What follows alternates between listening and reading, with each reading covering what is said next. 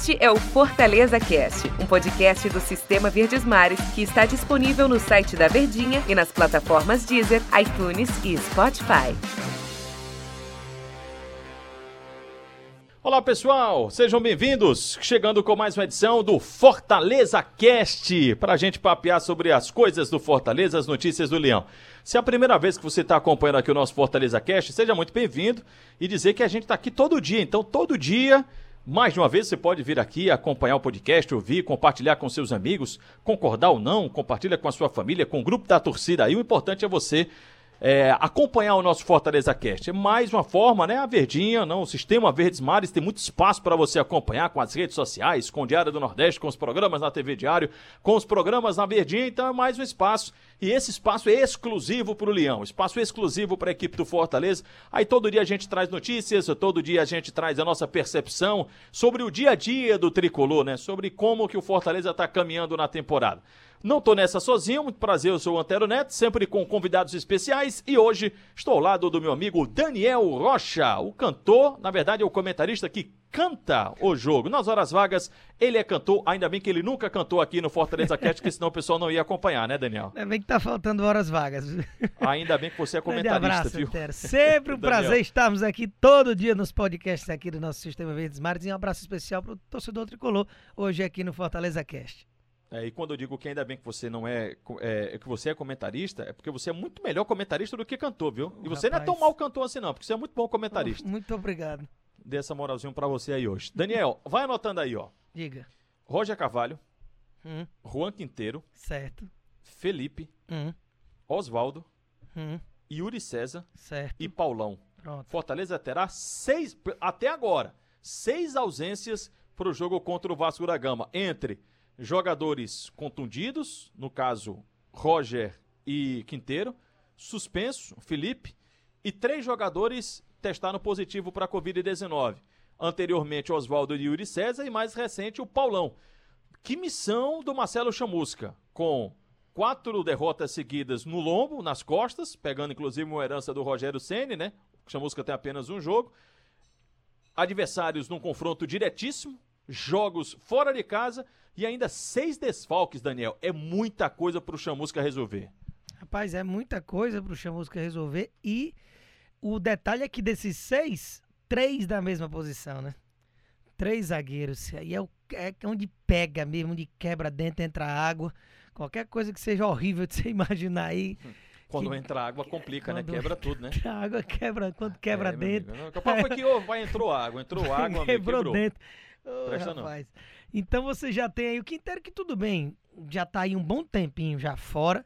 Fortaleza se adaptou bem sem ele com Roger Carvalho e Paulão, que é justamente os outros dois que não vão poder jogar. Então realmente desmantela qualquer esquema que um técnico, mesmo que ainda fosse o anterior, já com o comando do time, teria problema. Você imagina quem tá chegando. Então, naturalmente, a gente deve acabar tendo um garoto da base, né, o João Paulo sendo utilizado, o que não que o garoto não tenha qualidade, mas obviamente para ele estar tá jogando é porque justamente a necessidade bate na porta. E além disso, você ainda tem o Oswaldo e Yuri César que você mencionou, que lá na frente fazem falta, mesmo o Yuri normalmente sendo reserva e o Oswaldo nas últimas partidas ainda com o Rogério não está sendo tão utilizado, com o Chamusca naturalmente eu imagino que até para dar uma refrescada no elenco, dar moral para todo mundo, dar aquela chacoalhada boa, afinal de contas são quatro derrotas seguidas, são jogadores que o Chamusca teria é, uma vontade de utilizar. Provavelmente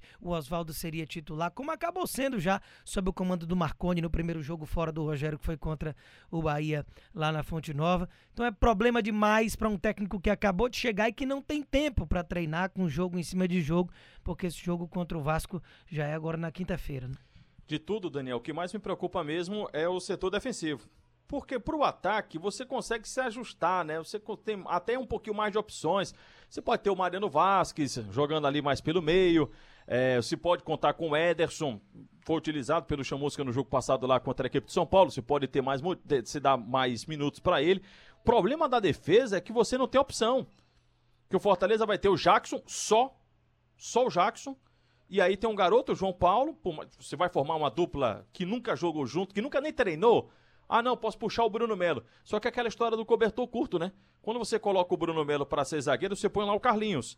E essa situação, a não ser que o Fortaleza anuncie oficialmente o Wanderson, tá vindo lá do time do Bahia, mas até que isso se resolva, você não vai ter esses jogadores, pelo menos até o jogo contra o Botafogo, né? E aí tem que ver se contra o Goiás o Roger ou o Quinteiro ficam recuperados, ficam à disposição. Mas se não, você vai ter essa, esse cenário de contar com um garoto da base, com um jogador da base, que inclusive tinha ido embora, né? Voltou para jogar no Sub-23 e com a necessidade voltou para o time profissional. Ou você faz uma improvisação nos três jogos seguintes. E a gente comentava no episódio de ontem, se o pessoal quiser quando terminar aqui o de hoje, dá um pulinho no episódio de ontem e a gente falava sobre esses importantes jogos para finalizar o mês de novembro que podem determinar uma caminhada do Fortaleza no Campeonato Brasileiro. Um detalhe é exatamente isso aí, porque inclusive mesmo a gente começou ontem, né? Aqui no Fortaleza Cast, a respeito dessa sequência para fechar o mês de novembro, que não é um mês e longe disso, de ser um mês muito bacana para o Fortaleza em termos de resultados, em que a gente já falava que seria uma maratona de jogos, em que o time ia jogar que é cinco jogos em 15 dias, em que ia ser uma metralhadora e infelizmente você já tem aí aquela bola de neve negativa que vai acumulando a cada jogo que o resultado não vem e ainda acoplado, como se não bastasse, com a situação da saída de um técnico que estava há três anos no comando do clube. Então são zero ponto ganho em 12 disputados nas últimas quatro partidas, com mudança de técnico. Marconi assumiu contra o Bahia, acaba derrotado. Chamusca assume contra o São Paulo. Tem um jogo interessante até, que eu julgo ali nota 7, quase 8 ali de exibição, mas o São Paulo jogou bem, tá num grande momento, mas não interessa, o torcedor não quer saber disso. É uma uma derrota para conta. Você precisa se recuperar contra três adversários nessa sequência que Fortaleza tem para fechar o mês de novembro, que estão atrás na tabela, que em tese o Fortaleza tem mais padrão de jogo, mais time, mais qualidade executada desde o ano passado, mas isso não, não, não interessa, né? Você vai pegar um Vasco que não vencia 10 jogos, mas vem de uma vitória na rodada passada contra o esporte, tem uma certa motivação, sempre é difícil jogar em São Januário. Aí você ainda junta sobre tudo isso que a gente está elencando aqui de situações negativas, esses desfalques, ainda mais o Paulão de última hora, que é o capitão do time, o melhor zagueiro da equipe em matéria de desempenho, de qualidade técnica, é, é realmente uma situação, uma, uma dor de cabeça daquela longe de ser boa, que a gente tem essa expressão de dor de cabeça boa pelo lado positivo no futebol, essa é daquelas doídas para o Marcelo Chamusca. Bom, eu falei da questão do ataque, né, que pode ter mais opções, e o Chamusca já pode ter opção, aliás, já terá a opção do João Paulo.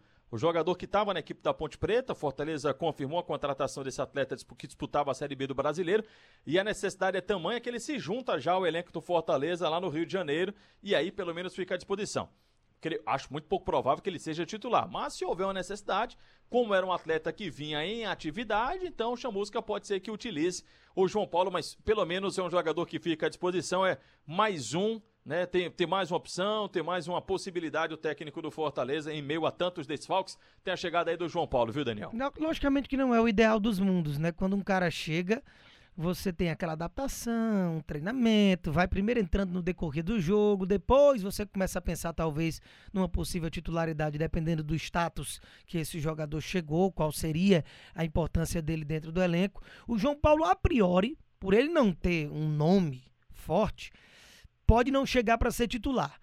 Mas se ideia de jogo que o Chamusca tem de ter esse articulador, esse camisa 10, e que inclusive tem um faro de artilheiro danado, né? Não é só o articulador do meio-campo. Ele tem uma chegada à frente muito boa e tem feito gols, inclusive nas duas últimas temporadas. Bem na Ponte Preta esse ano, muito bem no Havaí no ano passado, campeão catarinense e tudo mais. Então é um cara que chega para jogar sem dúvida nenhuma. Não sei se titular absoluto ou entrando no decorrer dos jogos, mas que vai ser utilizado. E em meio a tanto desfalque, a tanta situação ruim, se o cara tá jogando, tava treinando, concentrado jogando na Ponte Preta normalmente até ser contratado, ele pode naturalmente, já está, como já vai, né? Está à disposição. E aí vai depender da cabeça do Chamusca. Se, por exemplo, com a ausência do Felipe, ele botar o Ronald para a função do Felipe, né? E fazer dupla de volantes com o Juninho, pô, não, não seria nada de outro mundo devido a tanto problema, você tem um João Paulo já titular nesse meio-campo, nesse jogo contra o Vasco. Amanhã, claro que a gente volta para conversar e trazer um pouquinho mais do clima do jogo contra o Vasco da Gama. Por hoje é só. Obrigado, tá, Daniel Rocha? Tamo junto, Tero. Até a próxima. Todo dia estamos aqui nos nossos podcasts e amanhã a gente volta mais uma vez e já aquecendo os tambores, né, para o dia do jogo. É isso. Valeu, Daniel. Muito obrigado. Obrigado a todo mundo que acompanhou e amanhã tem mais. Então, até amanhã.